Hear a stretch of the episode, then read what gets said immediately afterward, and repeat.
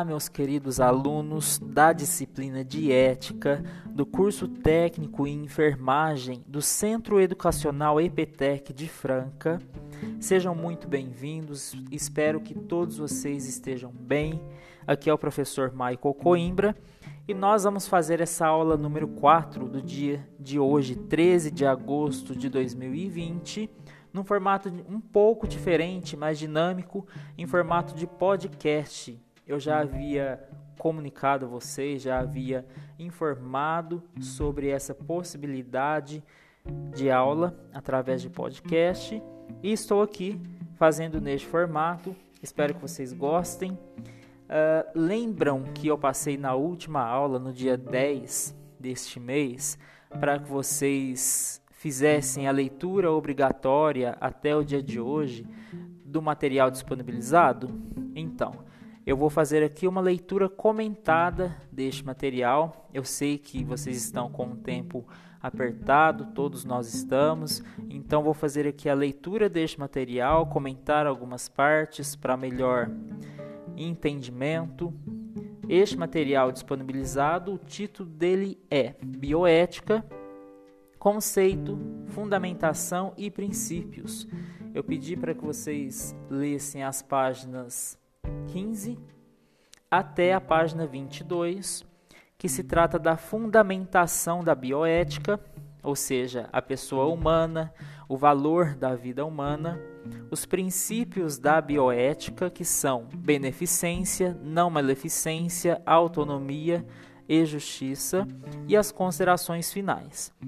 É, lembro que nós tratamos da bioética na última aula, no dia 10 de agosto de 2020, e na aula de hoje nós vamos ler este material para uh, para consolidar o que nós estudamos na última aula, ok? Este material ele foi escrito por Silene Junqueira através da Universidade de São Paulo, a Unifesp, é, Universidade Aberta do SUS, UNASUS, do Ministério da Saúde. E eu sugiro que vocês peguem este material, tá? Que fiquem com ele e vão acompanhando juntamente comigo. OK? Então vamos lá, estou aqui na página 15. O título é Fundamentação da Bioética: O Valor da Vida Humana. Existem diversas propostas para estabelecer quais são os critérios, o fundamento, a base, que devem nos orientar nos processos de decisão com os quais podemos nos deparar na nossa vida profissional. Para nós, o fundamento ético é como se fosse a estrutura de um prédio. Então, aqui ela dá um, uma, um exemplo né, com relação ao fundamento ético. A fundamentação do prédio é a estrutura de concreto ou de metal que permite que a construção seja feita e que o prédio permaneça em pé. Se a estrutura não for bem feita, o prédio desaba, como aconteceu no Rio de Janeiro com os edifícios Palace 1 e Palace 2, em que foi usada a areia da praia para fazer a estrutura dos prédios, o que culminou com o desabamento dos edifícios. O nosso fundamento ético é tão importante quanto a estrutura de um prédio. Se esse fundamento não está bem entendido, corremos o risco de não enfrentar de maneira adequada os desafios éticos que a nossa profissão pode trazer. Entretanto, uma vez compreendido esse fundamento, ele não precisa ser lembrado a todo tempo, como a estrutura de um prédio que, no final da construção, nós não vemos, mas na qual confiamos quando entramos no edifício fundamento ético será sempre a base para a nossa tomada de decisão. Mas qual é esse fundamento? Então, aqui no item 4.1, ele fala do primeiro fundamento, que é a pessoa humana. Né? Vamos ler aqui então. Para trilhar um caminho correto diante dos diversos dilemas éticos que podemos encontrar na nossa atividade profissional, precisamos de uma base sólida, de um fundamento que nos oriente nos momentos de decisão. Esse fundamento é a pessoa humana. Definir o que é a pessoa pode ser uma tarefa difícil e que os filósofos costumam estudar arduamente. Porém, entender o que é a pessoa é algo que fazemos todo dia quando nos olhamos no espelho. Nós conhecemos a pessoa humana porque somos pessoas humanas. Mas quais são os conceitos que existem na realidade da pessoa, dos quais devemos nos lembrar por serem importantes no enfrentamento das questões bioéticas? Letra A. A pessoa é única. Isso significa que as pessoas são diferentes, mesmo os gêmeos idênticos são diferentes. Têm suas características, seus anseios, suas necessidades, e esse patrimônio, essa identidade né, pessoal, merece ser respeitada para que as pessoas não sejam tratadas como números. Ou seja, cada pessoa é única, cada pessoa tem a sua necessidade individualmente, diferente da outra, né? assim como nós comentamos, inclusive, na última aula. Então, reconhecer que o outro é diferente de mim não significa que uma pessoa é melhor que a outra. Uma pessoa não vale mais que a outra. Somos iguais a todos no que se refere à dignidade. Então, aqui está querendo dizer que uma pessoa não vale mais que a outra. Não é isso que nós estamos, o que nós comentamos, por exemplo, na última aula, tá? É, uma coisa é cada pessoa ter uma necessidade diferente da outra, porém isso não quer dizer que uma pessoa vale menos que a outra, tá? Com relação à dignidade, ao valor da pessoa humana, todas têm o mesmo valor, ok? Vamos aqui então a ler a letra B. A pessoa humana é provida de uma dignidade. Isso significa que a pessoa tem valor pelo simples fato de ser pessoa. Letra C. A pessoa é composta de diversas dimensões: dimensão biológica, que é ciências da saúde, medicina, enfermagem, odontologia, fisioterapia e outras áreas estão acostumadas a estudar. Existe a dimensão psicológica, que os psicólogos estudam detalhadamente, e dimensão social ou moral, que é estudada pelas ciências sociais, e dimensão espiritual, estudada pelas teologias. Por isso, falamos que a pessoa é uma totalidade, pois todas essas dimensões juntas compõem a pessoa. Quando nos relacionamos com uma pessoa e não a respeitamos em todas as suas dimensões, que nós acabamos de falar aqui, ou seja, dimensão biológica, uh, dimensão psicológica, dimensão social ou moral e dimensão espiritual, essa pessoa, que pode ser nosso paciente ou não, pode ser o familiar dele, por exemplo, se sentirá desrespeitada e ficará insatisfeita.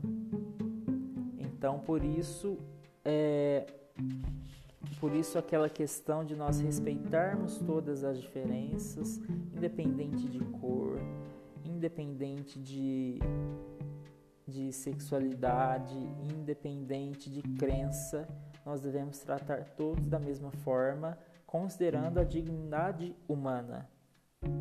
Assim, continuando aqui a leitura, todas as nossas reflexões e ações diante das pessoas, sejam em situações de conflitos éticos ou não, devem ser guiadas pelo respeito a esse fundamento. A pessoa humana é entendida como um ser único que é uma totalidade e dotado de dignidade. Quando conseguimos agir dessa maneira, ou seja, respeitando esse fundamento, podemos estar certos de que estamos agindo de forma ética. Item 4.2 O valor da vida humana. Outro conceito importante para construirmos a nossa reflexão ética, bioética, é o de vida humana. Para a bioética é fundamental o respeito à vida humana. Mas o que designamos vida humana? Segundo os principais livros de embriologia, a vida humana inicia-se no exato momento da fecundação, quando o gameta masculino e o gameta feminino se juntam para formar um novo código genético. Esse código genético não é igual ao do pai nem ao da mãe, mas que é composto de, 20, de 23 cromossomos do pai e de 23 cromossomos da mãe.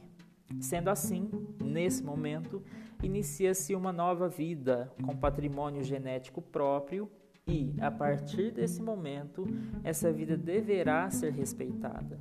Este é o primeiro estágio de desenvolvimento de cada um de nós. A nossa experiência mostra que o desenvolvimento de todos nós se deu da mesma maneira, ou seja, a partir da união dos gametas do pai e da mãe.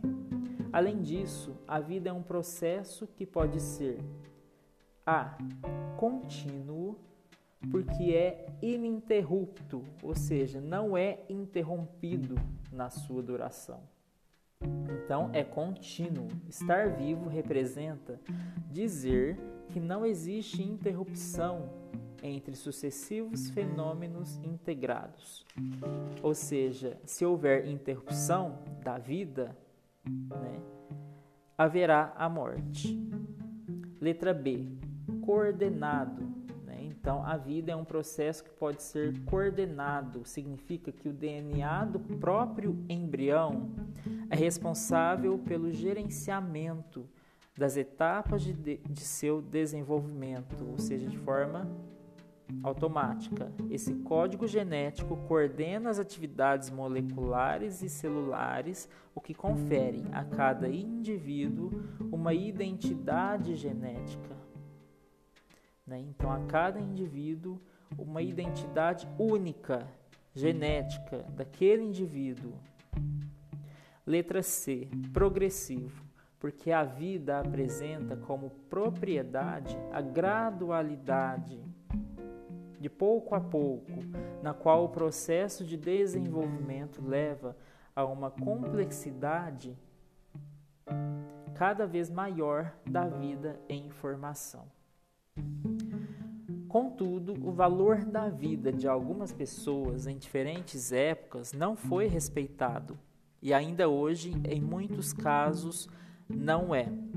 É, agora um comentário, vocês lembram que na última aula eu comentei de algumas atrocidades, de alguns escândalos que tiveram uh, na segunda metade do século XX, ou seja, depois de 1950, no, na verdade desde o começo da Segunda Guerra Mundial, uh, com relação aos estudos científicos, uh, realizados nos humanos que eram é, considerados incorretos ou considerados agressivos com relação à vida humana, né? que, que agredia, que atingia a dignidade humana.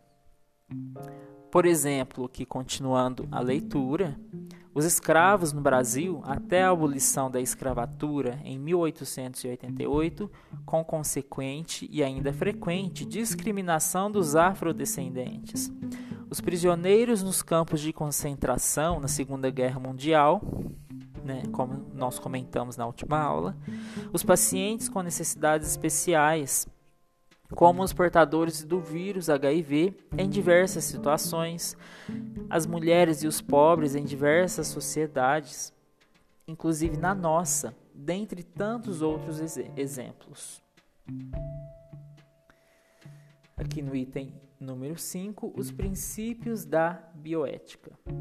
Após a compreensão desse fundamento, o respeito pela pessoa humana, podemos utilizar ferramentas para facilitar o nosso processo de estudo e de decisão sobre os diversos temas de bioética.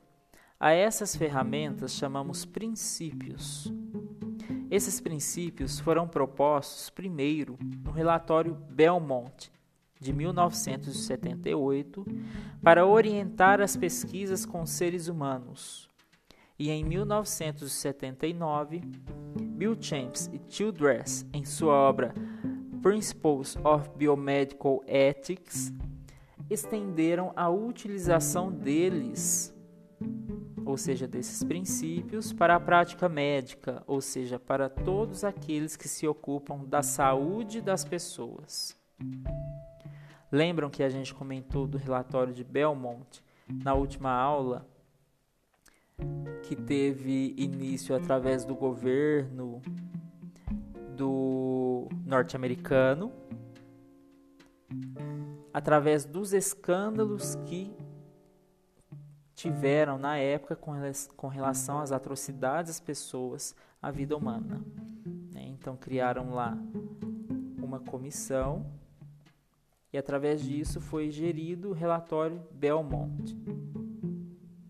A utilização desses princípios para facilitar o enfrentamento de questões éticas é muito comum entre os americanos e os brasileiros. Passaremos a explicar esses princípios considerados nossas ferramentas de trabalho. Então, aqui no 5.1, nós vamos falar sobre beneficência, não maleficência, assim como nós falamos na última aula. O primeiro princípio que devemos considerar na nossa prática profissional é o de beneficência, não maleficência. Ou se, beneficência, ou seja, fazer o bem. Certo? Beneficência, fazer o bem. Maleficência é evitar o mal. É, então, beneficência ou não maleficência, também conhecido como benefício, não malefício. O benefício e o não malefício do paciente e da sociedade sempre foi a principal razão do exercício das profissões que envolvem a saúde das pessoas, seja ela física ou psicológica. Assim como eu disse, a beneficência significa fazer o bem, e não maleficência significa evitar o mal. Desse modo, sempre que o profissional propuser um tratamento a um paciente, ele deverá reconhecer a dignidade do paciente e considerá-lo em sua totalidade, ou seja, a sua saúde integral, todas as dimensões do ser humano devem ser consideradas, ou seja, sua saúde física, psicológica, a questão social e espiritual, visando oferecer o melhor tratamento ao seu paciente, tanto no que diz respeito à técnica, quanto no que se refere ao reconhecimento das necessidades físicas, psicológicas ou sociais do paciente. Então, aqui está relacionado também à questão de humanização na forma de tratamento, de comunicação com o paciente e seus familiares. Um profissional deve, acima de tudo, desejar o melhor para o seu paciente para restabelecer sua saúde, prevenir um agravo ou para promover sua saúde. Item 5.2, nós estamos aqui na página, no finalzinho da página 17, na verdade da página 18, quase adentrando na página 19. No finalzinho aqui da página 18, então, o título Autonomia. O segundo princípio que devemos utilizar como ferramenta para o enfrentamento de questões éticas é o princípio da autonomia. De acordo com esse princípio, as pessoas têm liberdade de decisão sobre sua vida. A autonomia é a capacidade de autodeterminação de uma pessoa, de autodecisão, ou seja, o quanto ela pode gerenciar sua própria vontade livre da influência de outras pessoas. A Declaração Universal dos Direitos Humanos, que foi adotada pela Assembleia Geral das Nações Unidas, manifesta logo no seu início que as pessoas são livres. Nos últimos anos tem sido frequente a busca pela liberdade ou autonomia. Nos casos de atendimento clínico de pacientes, podemos mencionar o Código de Defesa do Consumidor, o qual, em alguns de seus artigos, garante proteção às pessoas que buscam serviços de saúde, por exemplo, no que diz respeito ao direito de ser suficientemente informada sobre o procedimento que o profissional vai adotar. Para que o respeito pela autonomia das pessoas seja possível, duas condições são fundamentais: a liberdade e a informação. Isso significa que, em um primeiro momento, a pessoa deve ser livre para decidir. Para isso, ela deve estar livre de pressões externas, pois qualquer tipo de pressão ou subordinação dificulta a expressão da autonomia. Em alguns momentos, as pessoas têm dificuldade de expressar sua liberdade. Nesses casos, dizemos que ela tem sua autonomia limitada. Vejamos o exemplo das crianças. Em razão de seu desenvolvimento psicomotor, a criança terá dificuldade de decidir o que é melhor para a saúde dela. Ela terá, ao contrário, uma tendência em fugir de todo tratamento que julgar desconfortável. Por essa razão, caberá aos responsáveis pela criança decidir o que deverá ser feito, qual tratamento será mais adequado, porque o responsável deseja que a saúde da criança se restabeleça e que o melhor tratamento seja feito. Existem outras situações em que percebemos a limitação de autonomia de uma pessoa. Os pacientes atendidos em clínicas de instituições de ensino podem manifestar essa limitação de seu poder de decisão, principalmente quando existe fila de espera para o atendimento. Afinal, ele poderá pensar que perderá a vaga, que ele demorou tanto para conseguir se ele reclamar de alguma coisa. Outro exemplo de limitação de autonomia, ou seja, do poder de decisão e de liberdade, pode ocorrer em casos de pesquisas biomédicas realizadas em países subdesenvolvidos. As populações desses países, incluindo a do nosso, nosso Brasil, quando selecionadas para participar de pesquisas de novos fármacos ou seja, medicamentos, é, por exemplo, são considerados vulneráveis, isto é, têm limitação de autonomia. Mas, apesar dessa limitação de autonomia, essas pessoas serão tratadas e incluídas em pesquisas. Como isso é possível? A correta informação das pessoas é que possibilita o estabelecimento de uma relação terapêutica ou a realização de uma pesquisa.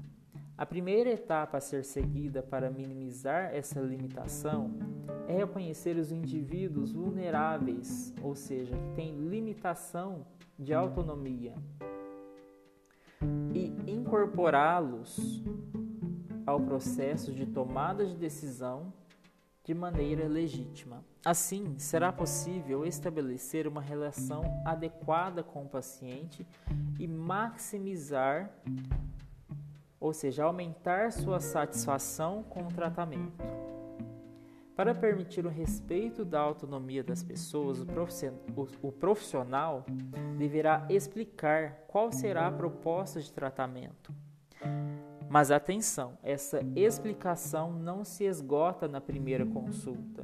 Em todas as consultas, o profissional deverá renovar as informações sobre o tratamento. Além disso, é preciso ter certeza de que o paciente entendeu as informações que recebeu.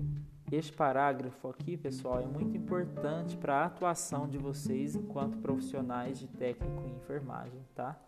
Então, bem atenção neste parágrafo aqui, que eu acabei de ler. Continuando aqui a leitura, por isso, consideramos que a informação não se encerra com as explicações do profissional ao paciente, mas com a compreensão, ou seja, com o entendimento, com a assimilação o entendimento das informações por parte dos pacientes, desde que essas informações sejam retomadas ao longo do tratamento. Então, assim como eu li no parágrafo anterior, o profissional tem sempre que lembrar o paciente do tratamento que ele está tendo, tá? Sempre informá-lo em todos os procedimentos, todas as consultas. A esse processo de informação e compreensão e posterior comprometimento com o tratamento, denominamos ou, ou damos o nome de consentimento, certo? Entretanto, vamos imaginar a situação oposta, contrária. O exagero na expressão da autonomia de uma pessoa. Se entendermos que o respeito pela autonomia de uma pessoa é o princípio que deve ser considerado em primeiro lugar, cairemos em uma armadilha. Por quê? Porque nem sempre o paciente tem condições de avaliar qual o melhor tratamento para ele. Afinal, ele é leigo, ele não tem conhecimento técnico necessário para isso. O conhecimento técnico, quem tem é a equipe de saúde é o técnico em enfermagem, é o enfermeiro, é o médico, é o psicólogo, é o terapeuta, é o fisioterapeuta, ok? Então são os profissionais. O, o, o paciente ele tem que ser informado sim sobre o tratamento que ele está tendo, porém ele é leigo no que se refere ao conhecimento técnico para a saúde dele. Então imaginemos aqui um paciente que tem uma doença que exige a prescrição de medicamentos. Poderá ocorrer de ele se recusar a tomar os, os remédios, né, medicamentos. Contudo, nesse caso, o profissional não pode alegar que o paciente é adulto, sua autonomia deve ser respeitada e por isso ele faz o que ele quiser. Né? O, o profissional não pode agir dessa forma. Ao contrário, o profissional ele por ter o conhecimento técnico que diz que aquele medicamento é necessário para ajudar o, o, paciente, ele deverá se esforçar ao máximo para explicar ao paciente a importância do medicamento. Afinal, o princípio da beneficência, ou seja, de fazer o bem e não da autonomia, deve ser respeitado em primeiro lugar. Então, quero dizer para vocês o seguinte: nós temos é, uma sequência dos princípios da bioética, tá? Então, assim como eu apresentei na aula anterior, tem uma sequência. Vem primeiro o princípio da não maleficência, após o princípio da beneficência, depois o princípio da autonomia e o princípio da justiça. Nós temos aí esta ordem.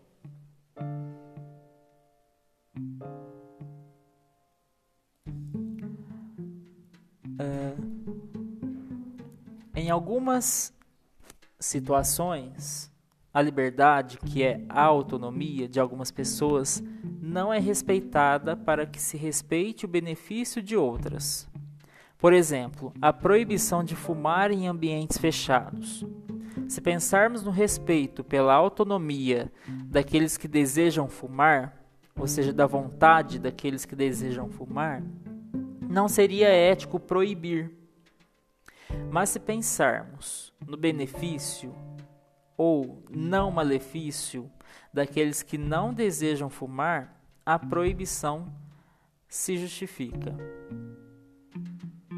Ou outro exemplo é a interdição de restaurantes ou clínicas pela vigilância sanitária quando estes não apresentam condições satisfatórias ou suficientes para atender o público. O fechamento desses locais fere a autonomia do dono da clínica individual, né, ou do restaurante em benefício da sociedade, que é um coletivo de pessoas, né, que os frequenta. Então, nesse caso, também é decidido pelo fechamento do local para que seja atendido o benefício àquela coletividade, né? para que não sejam prejudicados. precisamos nos preparar, estudar e exercitar o que aprendemos para nos comportarmos de maneira ética. Agora vamos falar de justiça, que é o item 5.3. O terceiro princípio a ser considerado é o princípio da justiça. Este se refere à igualdade de tratamento e à justa distribuição das verbas do Estado para a saúde, aqui do Estado enquanto país, enquanto Brasil, para a saúde, a pesquisa, etc. Costumamos acrescentar outro conceito ao de justiça, o conceito de equidade, que representa dar a cada pessoa o que lhe é devido segundo suas necessidades, que é o que nós comentamos na aula anterior.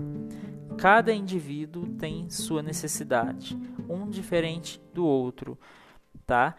E dar à pessoa, oferecer ao indivíduo, à pessoa, é, o que lhe é devido segundo a sua necessidade, isso significa equidade, tá? Ou seja, incorpora-se a ideia de que as pessoas são diferentes e que, portanto, também são diferentes as suas necessidades. Lembrando que nós estamos falando aqui de necessidades, nós não estamos desmerecendo ou diminuindo nenhum ser humano. Todos os humanos são dignos deve, devem ser respeitados igualmente, tá? Isso é uma questão. Outra questão é o que nós estamos falando aqui, que é relacionada às necessidades de cada indivíduo, que são diferentes porque cada indivíduo é diferente do outro, cada um tem sua necessidade. Apesar de serem dignos, devem ser respeitados da, me da mesma maneira. De acordo com o princípio da justiça, continuando aqui a leitura, é preciso respeitar com imparcialidade o direito de cada um. Não seria ética uma decisão que levasse um dos personagens envolvidos, ou seja, o profissional ou o paciente, a se prejudicar.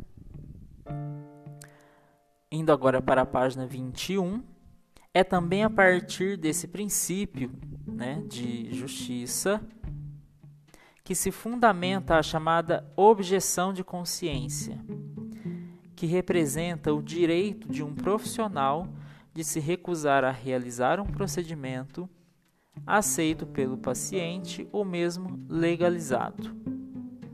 Todos esses princípios né, que nós insistimos que eles devem ser nossas ferramentas de trabalho diário, devem ser considerados na ordem em que foram apresentados, pois existe uma hierarquia entre eles, ou seja, assim como eu disse, devem ser seguidos numa sequência, na sequência em que foram apresentados. Ok? Então isso significa que diante de um processo de decisão, no momento de decisão, devemos primeiro nos lembrar do nosso fundamento, que é o reconhecimento do valor da pessoa, da dignidade da pessoa humana, do respeito a todo ser humano, de que todos são iguais perante a lei. Todos são seres humanos, todos precisam de respeito, todos são dignos de respeito. Em seguida, após esse fundamento, deve-se buscar fazer o bem para aquela pessoa, né? e evitar um mal. Depois devemos respeitar suas escolhas, que aí vem a autonomia, e por fim devemos ser justos, tá? Que se trata do princípio da justiça que nós comentamos um pouco mais acima. Agora, na página 22, nós falaremos das considerações finais. Então, a bioética ela pretende contribuir para que as pessoas estabeleçam uma ponte, né, uma conexão entre o conhecimento científico e o conhecimento humanístico, a fim de evitar os impactos negativos que a tecnologia pode ter sobre a vida. Afinal, nem tudo que é cientificamente possível é eticamente aceitável. Em razão da influência histórica, cultural e social que sofremos, devemos estar muito atentos. Caso contrário, corremos o risco de perder os parâmetros que devem nos nortear na nossa atividade profissional para que nossas atitudes sejam éticas. A primeira etapa que devemos seguir é reconhecer que essas influências, ou seja, paternalismo, cartesianismo, ênfase na doença, individualismo, hedonismo e utilitarismo existem e que não podemos escapar delas. Esses termos, pessoal, paternalismo, cartesianismo, ênfase na, é, é, hedonismo e utilitarismo, eles foram citados mais no começo deste material, tá? Então, nas primeiras páginas deste material, para quem quiser ler, fique à vontade, não é obrigatório, é opcional, ok? Nós não vamos tratar destes termos na nossa disciplina, nós estamos tratando do que é essencial então, o que eu estou lendo aqui nas considerações finais desses termos, mas nós não estudaremos eles e não há necessidade é, de vocês estudarem, tá ok? O segundo passo, que continuando a leitura, é entender qual fundamento, ou seja, qual a base devemos ter para nos orientar nos nossos processos de decisão, a fim de que essas influências negativas não prejudiquem nossas ações esse fundamento, como eu disse bastante aqui, é o reconhecimento da dignidade da pessoa humana, ou seja, como um ser único e que deve ser considerado em sua totalidade, seja em aspectos físicos, psicológicos, sociais ou espirituais. O terceiro passo é utilizar as ferramentas, ou seja, nós falamos com ferramentas de trabalho, que são os princípios que nós já mencionamos, adequadas para definir quais devem ser as nossas atitudes, sem esquecer o nosso fundamento, que é o de reconhecimento da dignidade da pessoa humana. O primeiro princípio a ser seguido deverá, deverá ser o de beneficência, não maleficência. O segundo, de autonomia e o terceiro de justiça, nessa sequência, ok, pessoal? Nessa sequência. Neste texto apresentamos alguns conceitos e teorias que fornecem subsídios, que fornecem apoio, né, para que possamos saber como agir de maneira ética.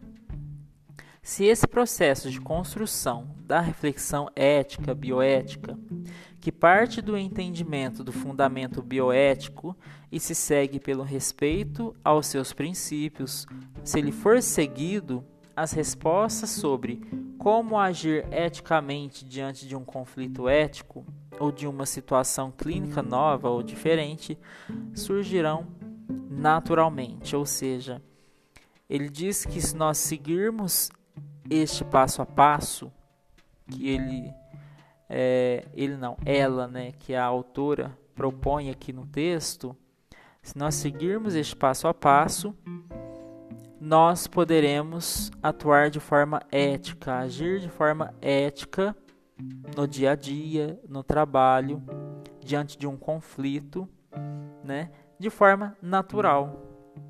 De forma natural, se nós praticarmos este, este processo de construção da reflexão ética, bioética. Ok?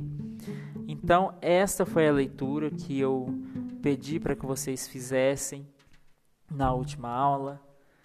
É, espero que vocês tenham gostado e de, deste novo modelo, deste podcast. Depois eu quero o feedback, comentário de vocês com relação a isso, tá? E espero que vocês tenham uma boa noite de sono. Até a próxima aula. Muito obrigado pela atenção de vocês. Um abraço a todos.